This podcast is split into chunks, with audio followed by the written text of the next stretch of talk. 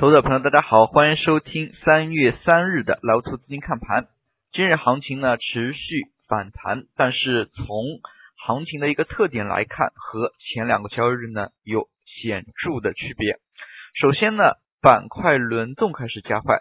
从盘中来看，像早盘的煤炭，那么以及地产，随后运行过程当中呢，像互联网。大健康，那么以及农林牧渔、节能环保，那么各个板块呢都是快速的有所轮动。尾盘阶段指数有所不不敌抛压，但是我们也可以看到，在最后的一个时间点上呢，银行和黄金板块呢出现了放量拉升，最终白线上穿黄线，那么沪指呢也是强势的收涨。从今天。行情的一个特点来看呢，那么板块轮动加快，并且呢一些冷门的板块呢是有被激活的迹象。其次呢，成交持续放量，上证成交了两千八百个亿，深圳呢是三千八百三十五亿。那么这个呢要在行情运行过程当中结合起来看。那么如果单单是板块轮动加快，并且量能是缩减的话，那么可能就意味着。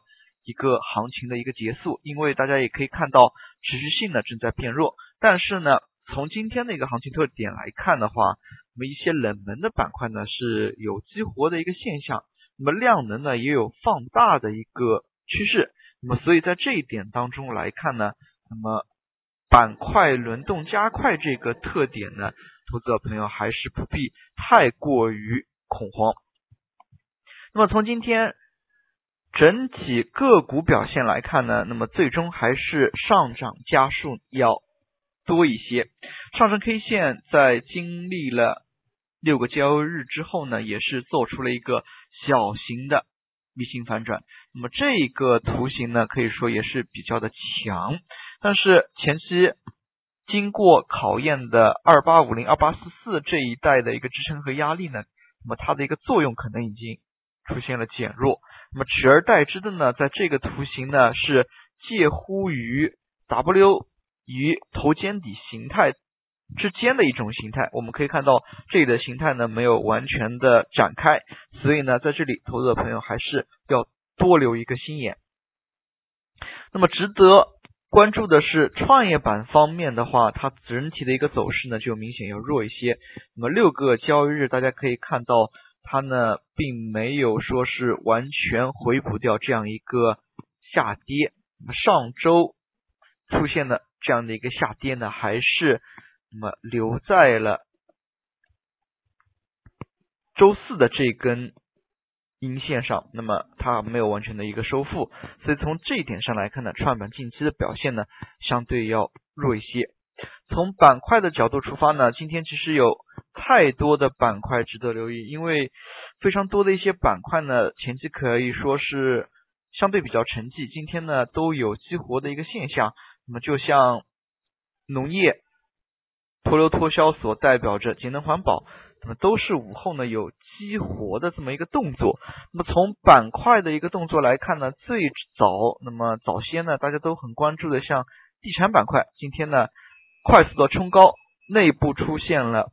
分化可以看到，部分地产板块呢早盘快速冲击涨停，那么整日呢也是牢牢的封住涨停，而更多的一些地产个股是冲高回落。大家知道，昨天从地产板块来看，第一版面就有三十家个股涨停板，那么地产板块呢昨天也是井喷，今天呢这个分化呢可以说也是在清理当中。那么后市呢可能还会持续出现分化，所以投资者朋友呢在这里呢。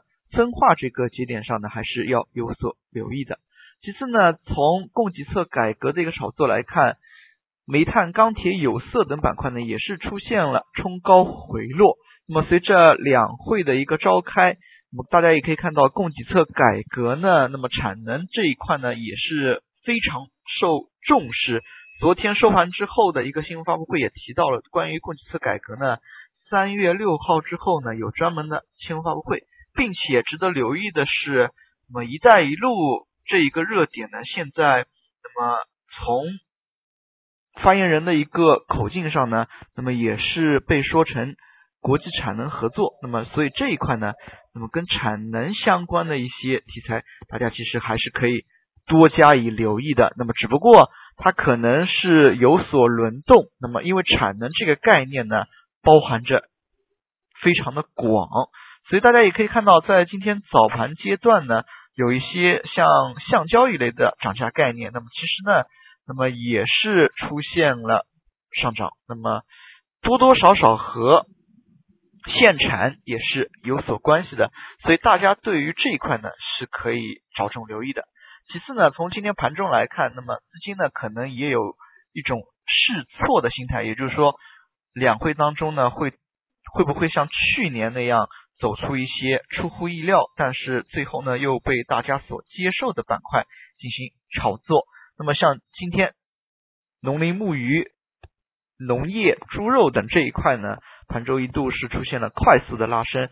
从板块当中呢，午后两点一点一点四十几分的时候，可以看到有一轮快速的一个拉升。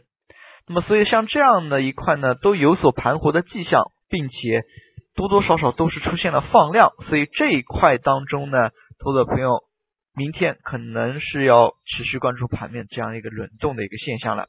那么其次呢，像节能环保在今天呢也是有所盘活。其实呢，环保类个股呢在相当长的一段时间内都是很沉寂。那么环保这个问题呢，大家一直都非常的关注。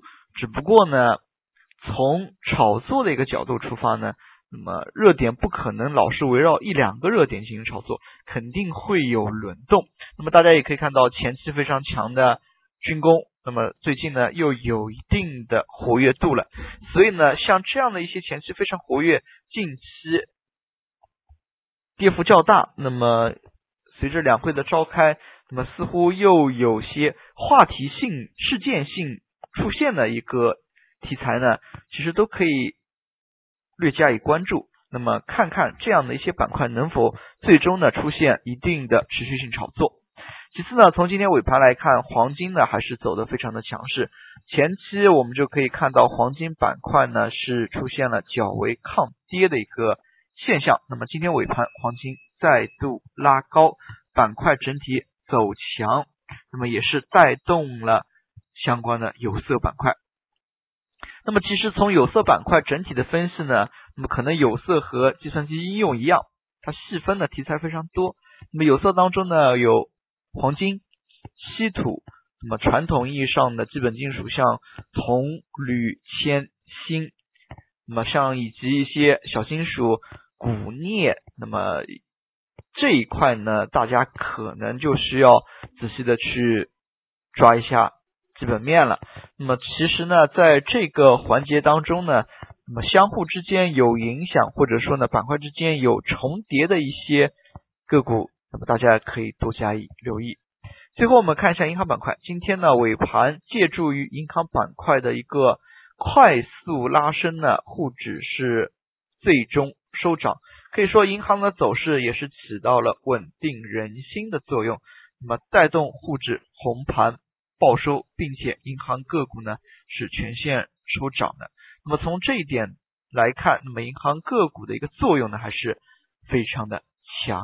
从今天涨幅榜来看，涨停个股相较于昨天近两百家呢是出现了大幅度的一个缩水。大家可以看到，只有五十多家个股涨停，其中相当多数的一些个股，可能还是有连续的一个上涨。那么个股。轮动分化之下呢，那么直接也是造成今天涨停减少的一个重要局面。虽然资金在放量，但是资金呢炒作的一个力度在分散。